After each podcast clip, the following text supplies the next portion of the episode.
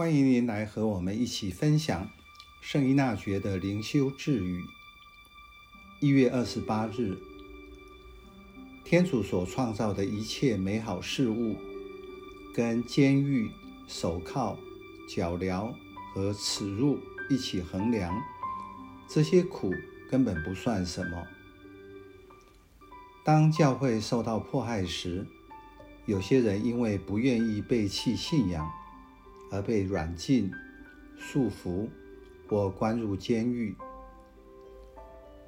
对他们而言，这些苦难、羞辱，相对于天主在救赎计划中的神妙安排，一点都不算什么。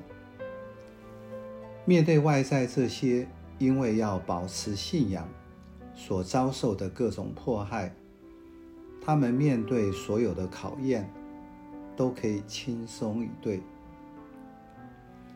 这句话也验证在邓以明总主教所写的《天意莫测》中。当年教会受迫害时，他被关在监狱，没想到就是二十二年。这个情况对他而言，竟然是因祸得福。因为他在监狱才躲过文化大革命时更可怕的迫害。他说：“我的坐牢是我初学的延长。”他在监狱中体会，这里是一个继续灵修操练的地方，并且意想不到，在后来文化大革命时，监狱反而成为人间天堂，那里成为逃避文革迫害最好的地方。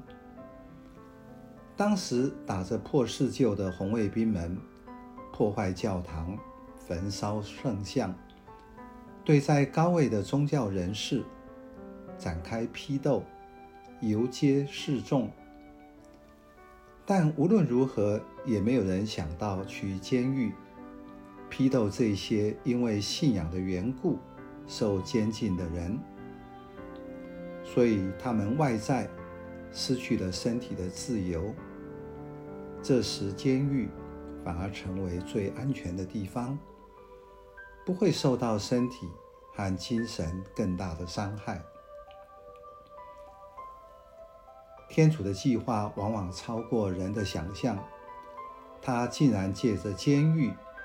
为教会的存续保留了一股再生的力量。